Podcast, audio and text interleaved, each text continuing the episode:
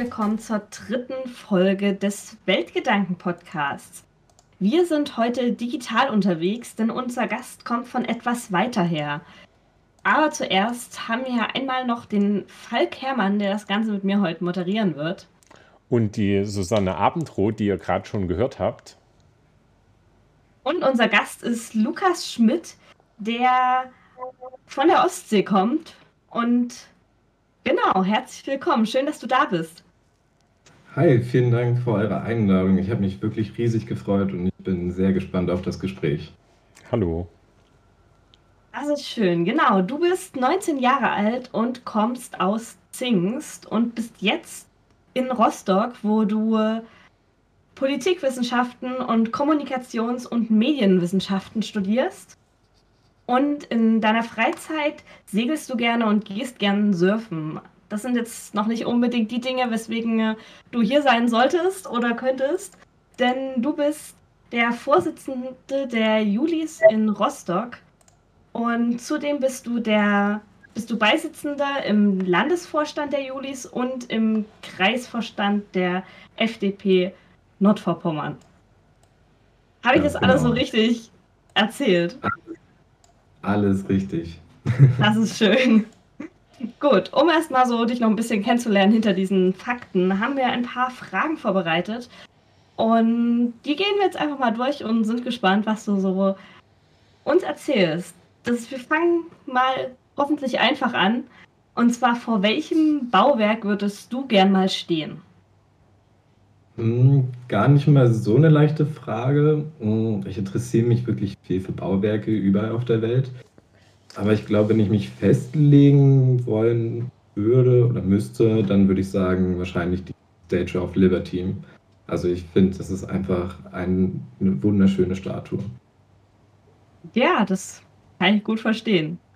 Dann gehen wir mal ein bisschen mehr in die Historie. Und zwar gibt es ein Ereignis in der Geschichte, wo du gern dabei gewesen wärst?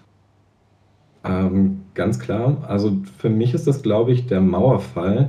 Also natürlich, wenn die Eltern davon erzählen oder auch die Großeltern oder man Berichte im Fernsehen. Also diese Energie, die in diesem Moment dort gewesen sein muss, die würde ich gerne einmal live miterleben. Ja, Hulk, hast du das miterlebt? Was hast du zu dem Zeitpunkt gemacht? Als die Mauer nee, es geht ja nicht um mich. Ich habe geschlafen. Meine ganze Familie hat geschlafen und wir hatten schon durch eine Gemeinschaftsanlage Westfernsehen, also was Westfernsehen, wir hatten schon Westfernsehen und ich habe früh Fernsehen geguckt, während meine Eltern noch geschlafen haben am 10. November und habe gesehen, dass die Mauer gefallen ist und bin zu meiner Mutti gegangen und habe gesagt, die Mauer ist gefallen und die haben es mir nicht geglaubt. Aber es geht nicht okay. um mich. Also ich war nicht dabei, aber ich kenne, ich habe echt auch das, was du beschrieben hast, als diese Emotionen, diese Gewalt, ist tatsächlich so, dass ähm, das sind ja Tage und Wochen und Monate des Umbruchs gewesen. Und es ist tatsächlich so, wenn ich, wenn ich Filmdokumente sehe, gibt es Tage, wo ich Tränen in den Augen habe, weil es mich so mitnimmt und ähm, begeistert. Ich war damals zehn. Also da, ich habe nur was mitgenommen, ich habe das nicht reflektiert wahrgenommen. Okay. Kommen wir zur nächsten Frage. Jetzt bin ich gespannt, ob ich das mir so richtig gemerkt habe, weil ich kenne dich ja doch ein bisschen. Und zwar, was ist dein Musikgeschmack? Was ist dein, deine Musik, die du gerne hörst? Ähm, boah, das ist ganz schwierig. Ähm, ich habe heute zum Beispiel bei einem Umzug geholfen und habe da dann auch die Musik gemacht und es ist wirklich alles in der Playlist. Also von Rock, Pop über Indie-Rock, ähm, bisschen Rap, Hip-Hop, es ist wirklich alles dabei. Ich höre einfach das, was mir gerade, also was gerade gut in mein Ohr reingeht klingt gut. Und wir hatten ja gerade eben schon ein historisches Ereignis. Jetzt gehen wir mal, du bist ja auch noch nicht so alt, ähm, bisschen mehr zu den aktuelleren Ereignissen der letzten Jahre oder keine Ahnung, Monaten, Tagen. Gibt es da ein Ereignis, was dich besonders geprägt hat? Mm, ich glaube, also es ist wirklich ziemlich schwierig. Ähm ein Ereignis direkt an sich ist es nicht. Es ist halt einfach die Pandemie. Also die Pandemie war für mich äh, sehr spannend zu beobachten. Äh, leider, also ähm, dieses ganze Leid, das, äh, das wünschte ich niemanden, aber es ist, war sehr interessant zu beobachten. Auch vielleicht bin ich da ein bisschen vorgeschädigt durch meinen Studiengang. Ähm, wir haben das auch ein bisschen durchgesprochen in Politikwissenschaften, da man die Pandemie als natürliches Experiment ansehen könnte. Und ähm, dadurch war es einfach spannend zu beobachten. Und ich glaube, mich selbst hat es auch sehr geprägt. Also ich glaube, ohne die Pandemie wäre ich jetzt ein anderer Mensch, aber ich weiß nicht, ähm, ob ein besserer oder ein schlechterer Mensch. Das ist eine interessante Sichtweise, finde ich, auf die, auf die Pandemie. Etwas mal anders als sonst die meisten. Und jetzt kommen wir auch schon zur letzten Frage. Und zwar, gibt es eine Superkraft, die du gern hättest und welche wäre es? Ja, also da muss ich wirklich nicht lange überlegen. Ähm, du hattest ja auch schon erzählt, dass ich gerne segel und surfe. Und ich liebe einfach das Wasser und ich wünschte, ich könnte unter Wasser atmen. Ich würde gerne einfach alle Ozeane einmal auch von unten entdecken wollen. Okay, cool. Dann vielen Dank. Falk, du siehst so aus, möchtest du was dazu sagen? Du hast gerade so. Nee, ich habe nur auf den Ablauf geguckt. Das ist das, das ich habe nur geguckt, was jetzt kommt. Jetzt kommt ähm, reingezoomt. Und zwar hören wir jetzt ganz kurz etwas von der lieben Josephine, die uns ein bisschen was von der FDP erzählt.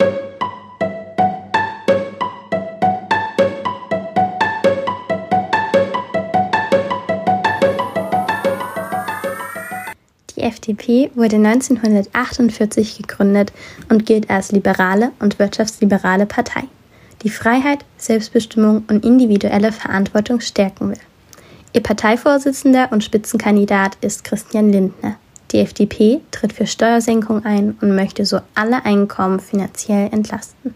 Sie will Bürokratie abbauen und Deutschland digitalisieren. Im Bildungsbereich möchte sie mehr Geld investieren und bundesweite Vereinheitlichung erreichen.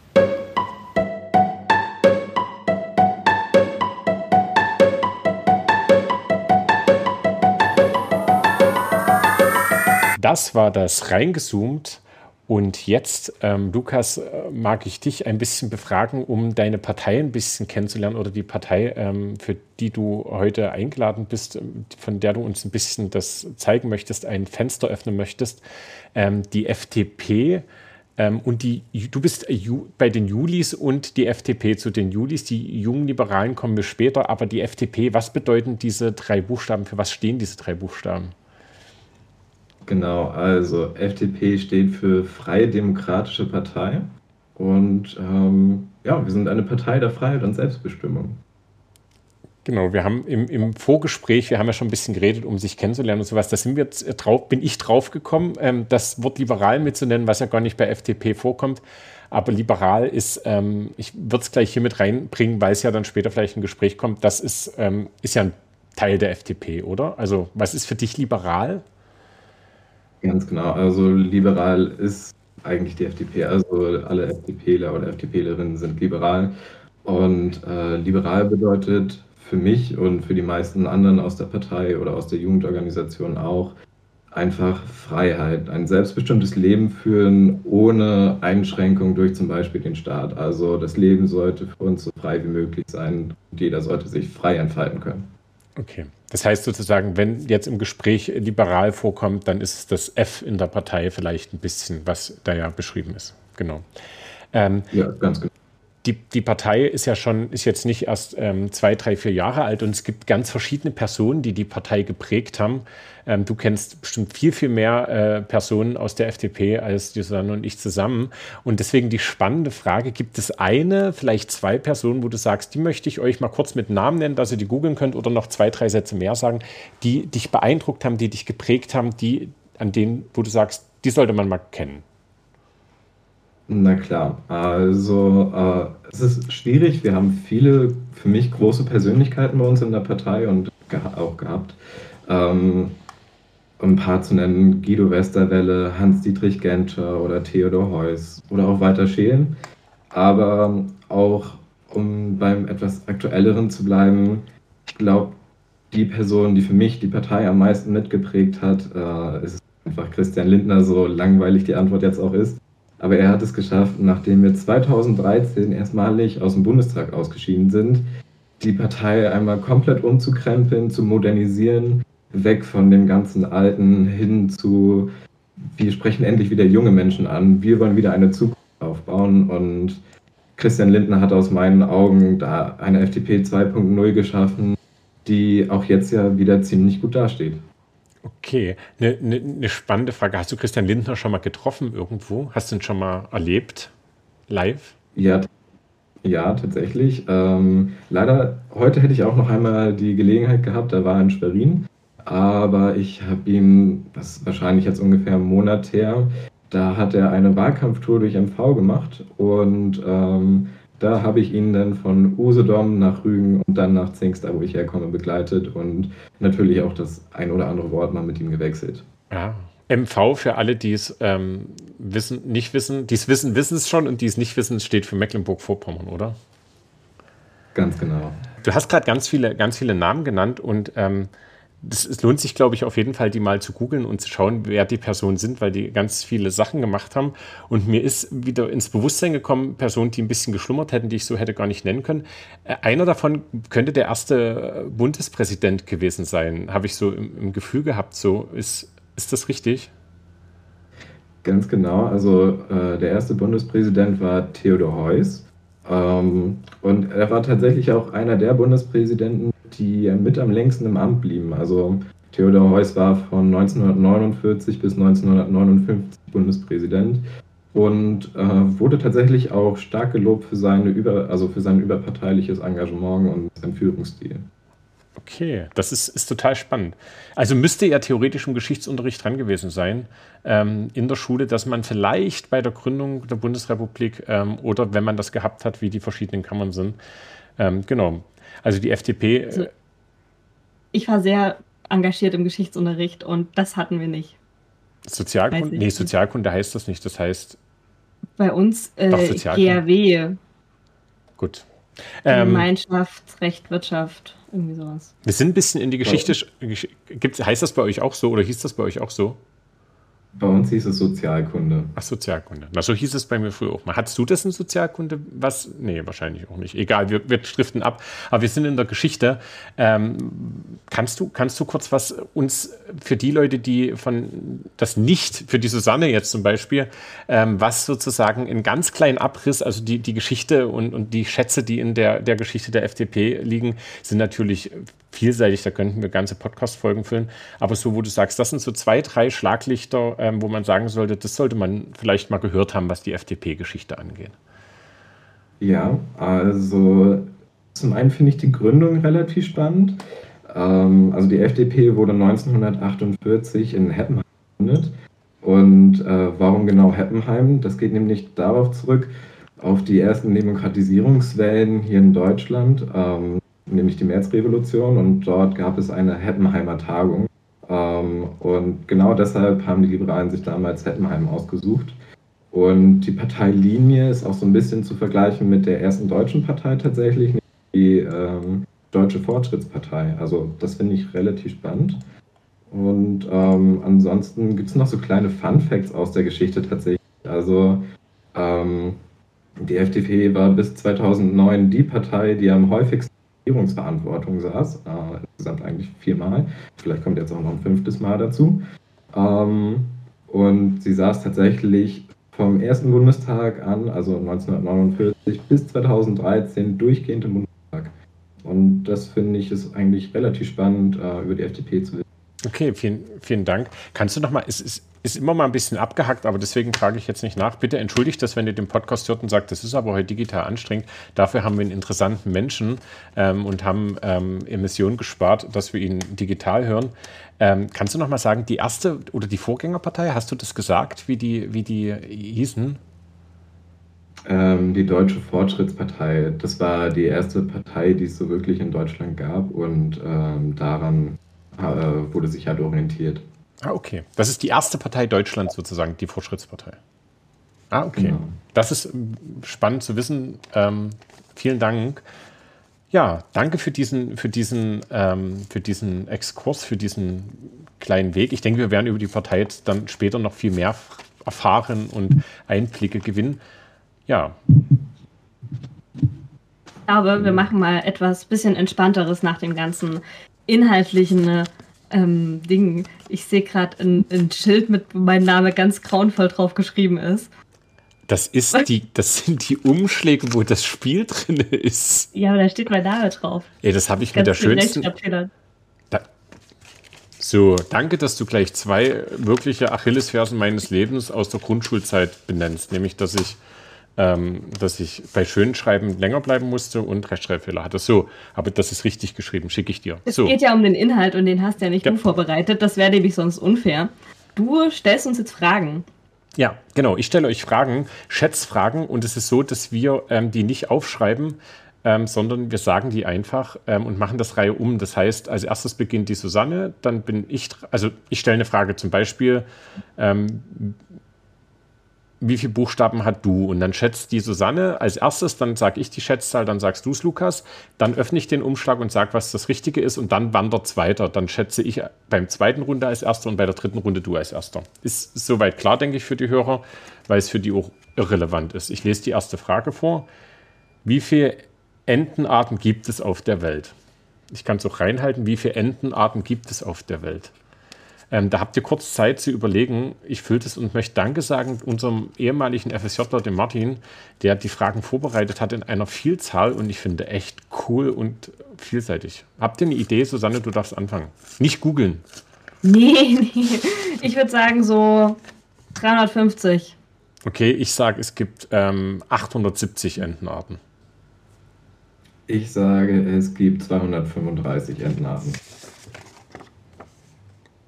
Es gibt derzeit 150 entdeckte Entenarten auf der Welt. Davon kann man ca. 40 Arten auch in Deutschland finden. Das ist eigentlich relativ wenig. So 40 Entenarten in Deutschland. 40. Ja, da, hat Lukas hat gewonnen, oder?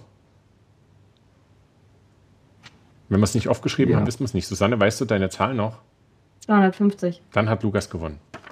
Ich zeige es nochmal rein, ist egal, weil ihr es nicht seht. Ähm, du hast einen Punkt, Lukas. Es gibt aber keinen Preis zu gewinnen. Es tut mir leid. Wie viele Blitzer stehen in Italien? Das hat jetzt kurz gedauert. Ich habe Blitze gelesen und habe gedacht, hä? Wie viele Blitzer, Blitz, Blitzer stehen in Italien? Ja. Wie viele Blitzer stehen in Italien? Ähm, vielleicht fest installiert, ich weiß es nicht. Ich sage ähm, 350. Jetzt bist du dran, Lukas. 350 sage ich. Ich hätte gesagt äh, 5000. Und Susanne? Ich wäre auch so in die, in die Größenrichtung gegangen. Ich bin einfach mal so, geh mal auf 8000. Ich habe in Erinnerung, dass dort, oh. glaube ich, relativ viele Blitzer stehen. Wirklich? Aber in Italien fahre ich immer ganz entspannt. Ich bin ja immer jemand, der panische Angst hat, wenn er schon nur 83 fährt, dass er im Ausland geblitzt wird und die Horrorgeschichten, dass dann ähm, Rechnungen kommen von 10 Millionen Euro, die ich zahlen muss. Ich bin nicht, bin nicht mit, mit diesen modernen Mythen völlig, völlig überfordert. Ähm, in Italien fahre ich aber immer recht entspannt, deswegen war meine Zahl niedrig. In Italien stehen insgesamt 10.175 Blitzer, damit ist die Susanne sozusagen, hat den Punkt, richtig. Ähm, damit ist es das Land mit den meisten Blitzern in Europa. Ja. Zum Vergleich in Deutschland stehen ca. 4.700 Blitzer. Und für die, ja. Leut, für die Leute, Zuhörer, die sagen, ich bin der übelste Mathe-Pro und ich will es wissen, dann könnt ihr das ja mal auf die Quadratkilometer von Deutschland quasi und Italien gucken und dann gucken, wo pro Quadratkilometer die meisten stehen. Wie weit kann ein Floh springen? Das, ein Floh? Das ist so eine Frage, das ist so eine Frage, wie weit kann ein Floh springen? So eine Frage für die, die im Zoo gehen, da gibt es immer, oder in, in Tierparks.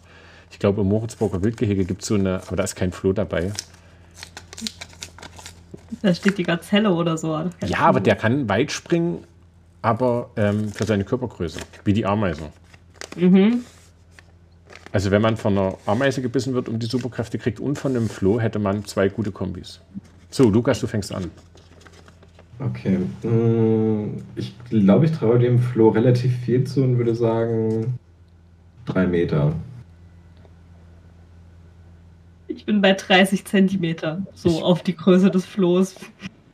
Ich bin einem Meter 50, sag ich. Ich denke, ich habe gerade so ein Mittelalterbild vor mir, wo ich einen großen Bogen um die Person mache, mindestens 1,50 Meter, 50, weil die es ja sagen, wegen der Pest und dann. Mhm. Oh! Unter allen Flöhen kann der Hundefloh am weitesten springen. Er schafft, wie viel hast du gesagt, Susanne? 30 Zentimeter. Er schafft 30 Zentimeter weit zu springen und 15 Zentimeter hoch zu springen. Ein Hundefloh kann also bis zu 250 Mal so hoch springen, wie er groß ist. Und damit 500 Mal so weit, wie er groß ist. Das habe ich spontan ausgerechnet. Ja, das war auch so mein Gedanke. Ich, hatte, ich war kurz irritiert von, von den Meta-Angaben. Drei, 30 Zentimeter habe ich gesagt. Ja, ja, ja, deswegen. Ja, also.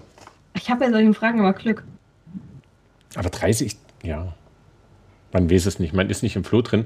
Ähm, ich finde es total, vielen Dank, dass du dich darauf eingelassen hast, total spannend. Ähm, welche Frage hätte dich, wo würdest du sagen, wenn du dich jetzt eine Stunde irgendwo in der Bibliothek einschließen müsstest und, und darüber forschen müsstest, welche der drei Fragen hat dich, würde dich am meisten ansprechen?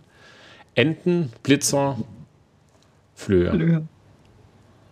Ich glaube, es wäre tatsächlich das mit den Blitzern. Okay. Ich kann nicht genau sagen, warum. Wahrscheinlich, weil ich mal einen Antrag dann bei den jungen Liberalen geschrieben habe. Ähm, ja, wahrscheinlich deswegen. Was denn für ein Antrag? Ist das geheim oder darfst du das sagen? Ähm, oder sagt man das gar also, nicht? Doch, also eigentlich kann ich sagen, also meine Idee war es, beziehungsweise die Idee von mir und noch einem Mitstreiter, äh, alle Blitzer pink zu färben. Und das haben wir. das ist ja, ist ja. Finde ich cool. Ja, aber wird nicht gemacht, weil man sie dann entdeckt. Und warum? Weil es cool aussieht. Weiß nee, nicht. Es ist nun mal so, dass bei Blitzern ähm, fährt man jetzt ähm, durch eine Radarfalle durch oder durch einen Blitzer und mit blitzt, ähm, denkt man oder denken sich viele danach wahrscheinlich, ah okay, naja, so schnell werde ich jetzt wohl wieder nicht geblitzt und fange genauso schnell weiter. Und ich kann das aus Erfahrung berichten, ähm, wenn ich jetzt dann zum Beispiel nach Hause wieder nach Zinks fahre, auf der Strecke sind drei Blitzer und äh, da weiß jeder, dass diese Blitzer da sind und da fährt jeder vorsichtig, vernünftig und hält die Straßenverkehrsordnung ein. Und äh, sobald die Blitzer wieder weg sind, äh, geben sie einfach Gas und werden dann wahrscheinlich am nächsten Ort von einem versteckten Blitzer wieder eingefangen. Aber würden alle Blitzer, die irgendwo rumstehen, pink sein, dann würde man sie besser sehen. Die Leute würden. Wenn dann jetzt noch 8000 Militarien wären. 10.000. Ganz. Pers. Super. Nee, dann würden die die alle sehen und?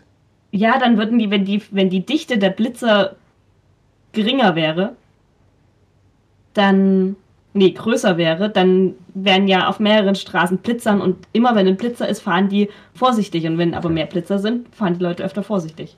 Also beziehungsweise einfach den Regeln entsprechend. Das ist voll krass. Das ist spannend. Das war Schätzen Sie mal. Genau. Nachdem du uns vorhin ein bisschen was über die Geschichte und Persönlichkeiten von früher erzählt hast, würde ich sagen, wir gehen jetzt mal ein bisschen mehr in die Gegenwart, in was, was die Partei heute ist. Und genau, was, was sind denn so eure Inhalte? Vielleicht auch jetzt so ein bisschen auf Hinblick der Wahl. Was sind da die Themen?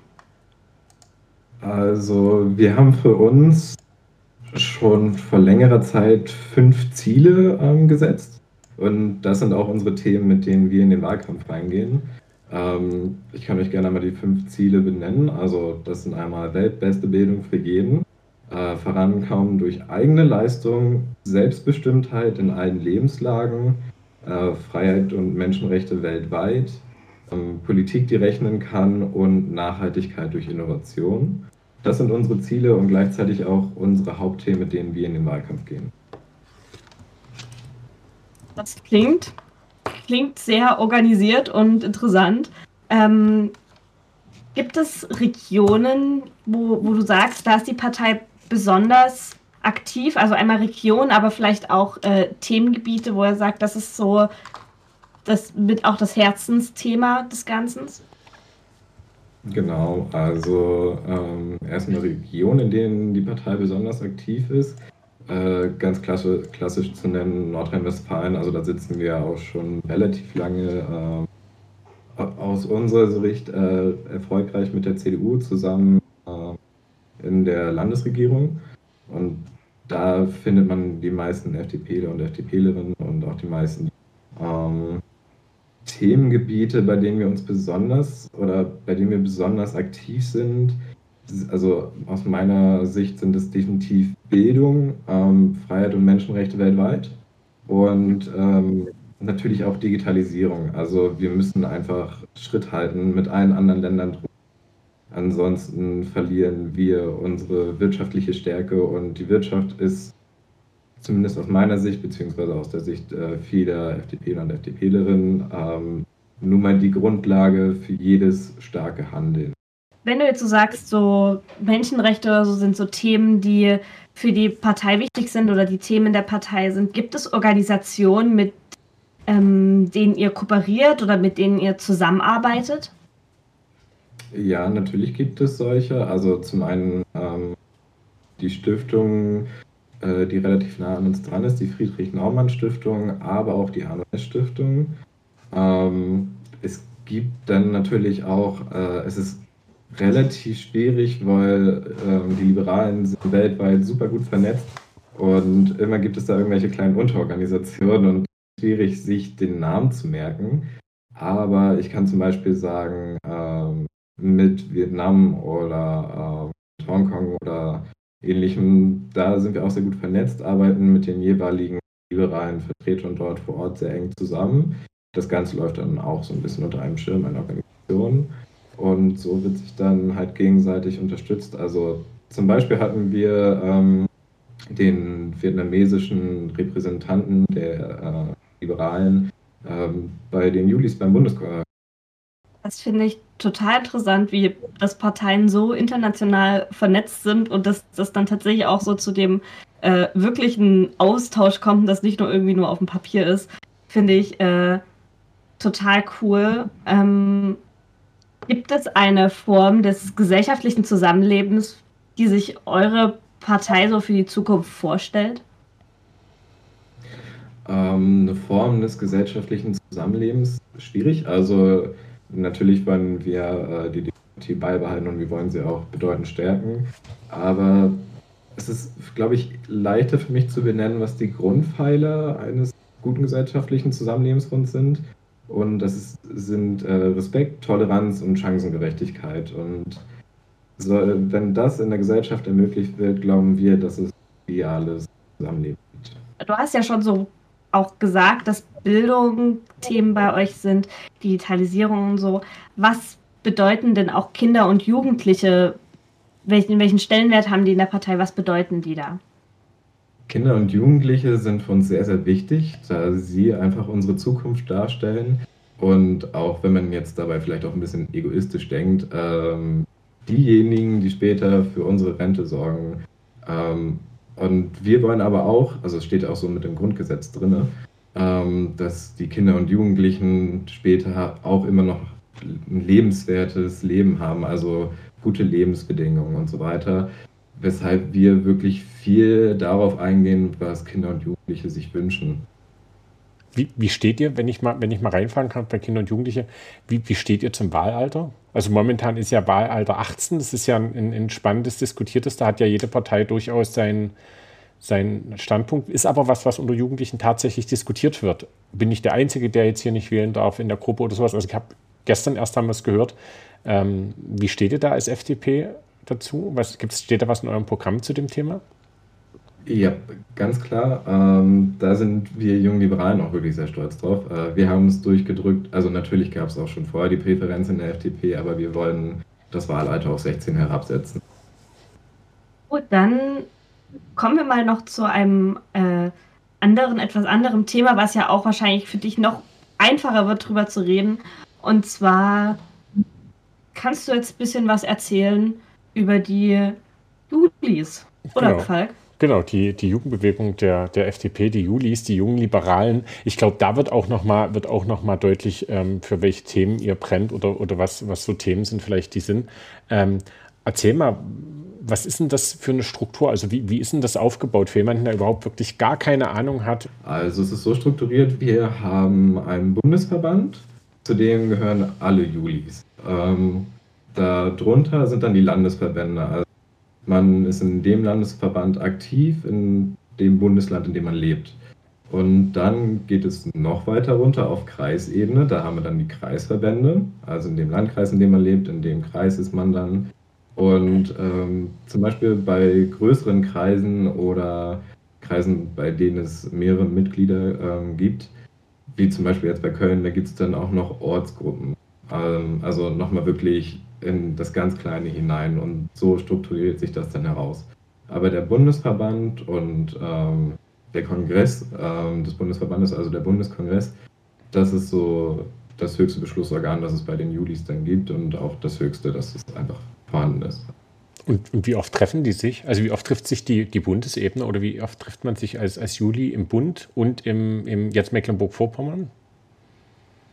Ähm, als Juli im Bund ist es auch ein bisschen so, beim Bundeskongress haben wir ein Delegiertensystem, also jedes Bundesland darf, je nachdem wie viele Mitglieder das Bundesland hat, so und so viele Vertreter entnehmen. Und ähm, letztes Jahr waren es, glaube ich, zwei Bundeskongresse. Dieses Jahr war auch schon einer, wenn ich mich jetzt nicht vollkommen irre. Und es wird auch noch ein äh, demnächst irgendwann stattfinden. Aber erst nach der Bundestagswahl. Okay, und wie, wie oft trefft ihr euch im, im, im Mecklenburg-Vorpommern? Und wie, was ist denn das da so? Erzähl mal kurz so ein bisschen für die Leute, die jetzt zum Beispiel sagen, oi, irgendwie bin ich heute früh aufgewacht und habe äh, meine Einladung auf dem Nachttisch gefunden und gehe jetzt da mal hin. Ähm, was für eine Location ist das? Wie viele Leute begegnen mir da? So, auf Landesebene, beim Landes, da treffen wir uns auch so zwei bis dreimal im Jahr, je nachdem. Um, jetzt zum Beispiel während Corona haben wir uns jetzt nicht getroffen, da haben wir unsere Landes tatsächlich digital stattfinden lassen. Wir mussten noch einen machen, da unsere Satzung das nicht hergibt, man digital wählen darf und wir einen neuen Landesvorstand brauchten, mussten wir noch einen machen, aber da so lange herausgezögert, bis es relativ bedenkenlos mit einem guten Hygienekonzept ging. Um, ähm, aber wie kannst du dir das vorstellen, wenn du da hinkommst? Also, die Location ist immer eine andere, also von Turnhallen bis zu kleinen Versammlungsräumen oder ähm, Feierräumen, also dort, wo dann einfach Familienfeiern oder was gemacht wird. Also alles ist dabei. Das, was uns gerade ähm, halt am besten passt, weil wir auch ein bisschen danach gehen. Dann V ist ein Flächenland.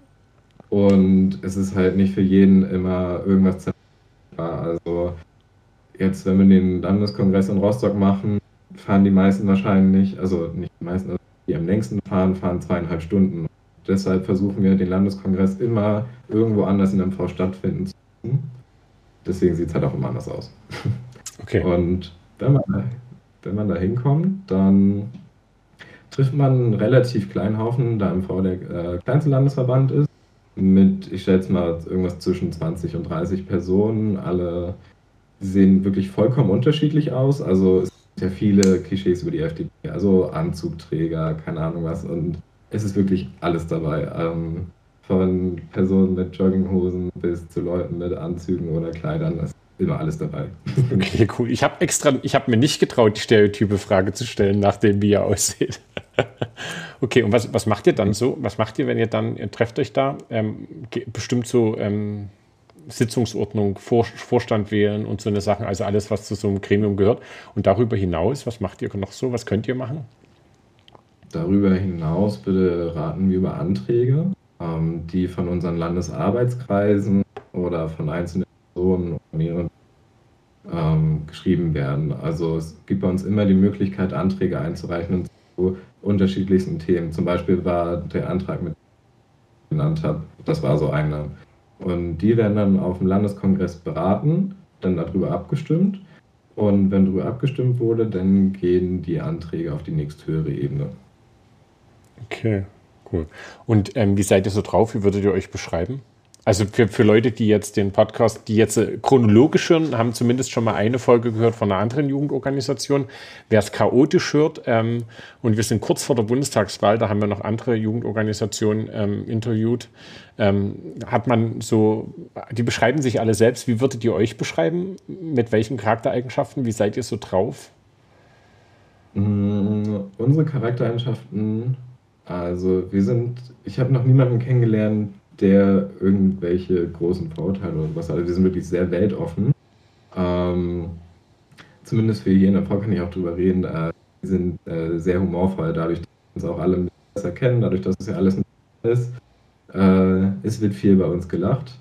Ähm, aber ich glaube, dass die Hauptcharaktereigenschaft, die jeder von uns hat, ist, wir wollen alle unser Leben freigestalten können. Also wir sind alle irgendwo kleine Freigeister und wollen uns nicht wirklich viel vorschreiben lassen, von was wir in unser, also was wir aus unserem Leben machen. Was, was ist aktuell euer Thema als, als junge Liberale, wo ihr sagt, dass in der Bundestagswahl ist es genau das Thema, was wir gerade ähm, bei Veranstaltungen oder wenn wir vielleicht auch in, im, im, Wahlkampf mit Leuten reden, wo wir es quasi aufs Tablett heben? Was, was, was brennt gerade, also was brennt gerade hier im, im Sinne von begeistert? Also was bei uns gerade sehr brennt auf Bundesebene ist zum Beispiel, dass wir ein elternunabhängiges BAföG fordern ähm, oder das Herabsetzen des Wahlalters an 16.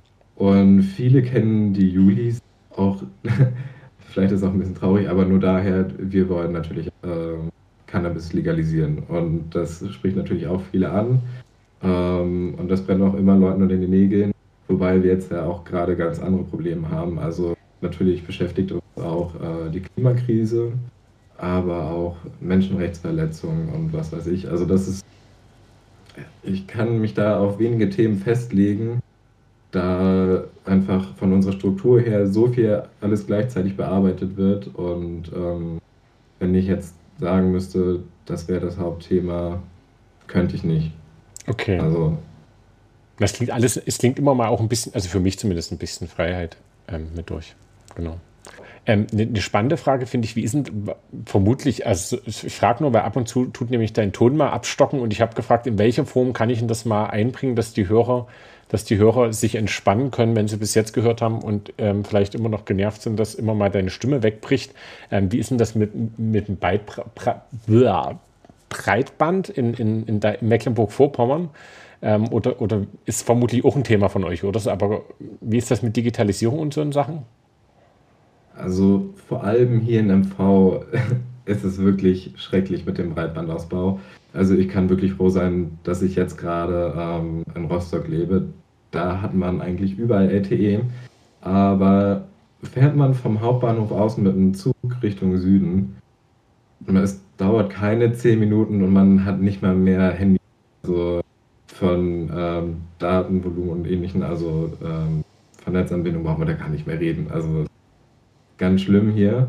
Und ähm, ja, das ist von uns auch ein großes Anliegen, ähm, einfach weil dadurch auch Leute einfach zurückgelassen werden, weil vieles im Leben, vor allem jetzt während der Pandemie, hat sich online abgespielt und manche konnten da nur sehr wenig hinterherkommen oder auch fast gar nicht. Und also vor allem auch die Schüler mit dem Online-Unterricht. Das ist wirklich ganz schlimm. Hier in MV gab es so viel Ausfall, die Schüler haben so viel verpasst Einfach, weil es in MV keine stabile Internet ähm, das aushält, dass 30 Schüler gleichzeitig irgendwie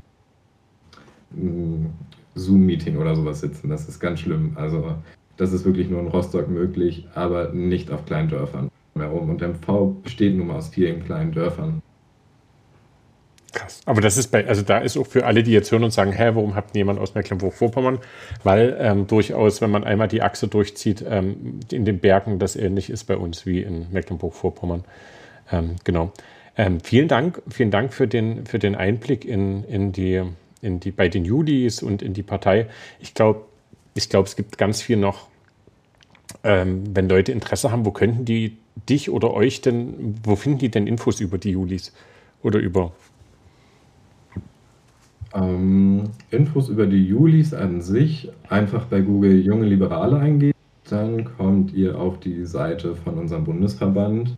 Ähm, sollten hier auch Leute aus Mecklenburg-Vorpommern zuhören, dann könnt ihr einfach Junge Liberale MV eingeben. Und da stehen dann auch ganz viele Ansprechpartner, was wir so machen. Also man findet uns ganz einfach über Google und wenn man uns auf Social Media verfolgen möchte, dann einmal Junge Liberale, das ist der Bundesaccount, oder Julis MV, das ist unser Landes. Genau, es gibt vermutlich auch ähm, Julis in Sachsen. Ähm, ich tue die, die Internetseiten für den Bundesverband und MV und Sachsen hänge ich einfach mit unten in die ähm, Shownotes mit rein. Ähm, da könnt ihr dann auch drauf gucken. Ähm, genau. Wir haben ähm, sozusagen, wir hatten zu dir den schnellen Draht durch die Susanne. Ähm, und deswegen, für alle, die sich immer noch nicht erklären können, warum wir mit dir reden, ähm, ich mag das mehr, das könnte schon als Grund reichen, aber wir sehen uns ja nicht in echt. Ähm, genau, weil wir mit dir innerhalb kurzer Zeit einfach einen guten Termin ausmachen konnten und schauen mussten, wie wir das noch hinkriegen bis zur Bundestagswahl. Ähm, ja, jetzt kommen wir, glaube ich, Susanne, ich würde würd dir sozusagen den Ball wieder hinüberwerfen. Danke dir, ich nehme ihn gerne an. Wir haben noch, bevor ich jetzt hier das so irgendwie zu Ende bringe, noch eine letzte Abschlussfrage an dich, die tatsächlich so meine persönliche Lieblingsfrage ist. Und zwar, was würdest du ändern oder was wäre wär das, was dir als erstes in den Sinn kommt, äh, wenn jetzt steht so eine Fee vor dir, wenn du kannst so ein was dir wünschen von einer Fee, was jetzt nicht unbedingt was Materielles ist, sondern die kommt und sagt, was soll ich machen? Was wär's? Hm, schwierig. Also ich glaube, es wäre, es klingt relativ banal, aber ich wäre dafür, dass ähm, einfach Medienkompetenz in Schulen gelehrt wird. Also das klingt jetzt zwar komisch, aber so viele äh, Kinder und Jugendliche sind mittlerweile auch so und äh, wissen vielleicht auch gar nicht genau, wie sie mit Quellen auch so ja, dass man sich vielleicht auch dann mal mehrere Sachen anhört und dann erst schaut, ob das wirklich richtig ist, was da überhaupt geschrieben wurde. Aber andererseits auch, ähm, wie gehe ich damit gesund um? Also auf Social Media sehen wir immer nur Beste. Also kaum einer lädt da halt das Schlechte aus seinem Leben hoch. Und das verunsichert viele Kinder und Jugendliche. Und da möchte ich einfach, dass das im Unterricht gelehrt wird, damit auch einfach so dieses Mental Health der Kinder und Jugendlichen gestärkt wird oder zumindest dann nicht geschwächt wird und man einfach ein Bewusstsein dafür hat, was Social Media eigentlich ist, dann ist es wirklich eine tolle Idee, aber in manchen Bereichen würde ich fast sagen, schadet uns Social Media nur noch mehr, als es hilft oder Freude bringt. Und genau dem würde man damit entgegengehen. Ich glaube, das ist ein Wunsch, den jede Fee gerne sofort erfüllen würde. Ähm, Finde ich ganz toll gewählt. Hätte ich gar, hätte ich nicht damit gerechnet. Ich glaube, das wäre auch nicht das, was den meisten als erstes einfällt. Und umso schöner finde ich es. Und genau, wir sind jetzt auch schon so langsam am Ende unseres Gespräches und möchten natürlich dir vor allem danken, dass du dir die Zeit genommen hast ähm, und damit ja auch was Neues für dich gewagt hast, aber uns auch so viel erzählt hast. Ich glaube, viele unserer ZuhörerInnen haben jetzt viel Neues erfahren über die FDP und über die Julis und ich kann mich auch einschließen, dass ich sehr viel Neues erfahren habe. Und genau, wir freuen uns, dass du da warst. Vielen, vielen Dank. Genau. Das war, also ab jetzt, wenn du jetzt nochmal, das war ja dein erster Podcast, ab jetzt wird es einfacher. Wenn du dich mit Menschen echt ja. triffst, wenn du es mit Menschen echt triffst, da ist der Flo nochmal ähm, auch besser. Aber ich muss ganz ehrlich sagen, ähm, die Zeit ist ganz schön verronnen. Ich weiß nicht, ob ihr ein Gefühl habt, wie lange das jetzt war. Ähm, es sind schon an die 47 Minuten. Und ich fand es echt eine mhm. schicke Unterhaltung. Vielen Dank dir. Das war, ich fand, ich habe mich nicht durchgequält. Ich habe dir gern zugehört und ich fand es fluffig. Ähm, was vielleicht auch eine Kompetenz schon ist. Vielleicht hat die Fee uns schon etwas angerührt, dass wir mit den digitalen Sachen ein bisschen umgehen können und es zu unserem Leben gehört. Vielen Dank dir. Ich bedanke mich auch. Also es war ein sehr schönes Gespräch und äh, meine Aufregung war absolut unbegründet. Es hat mir sehr viel Spaß gemacht bei euch.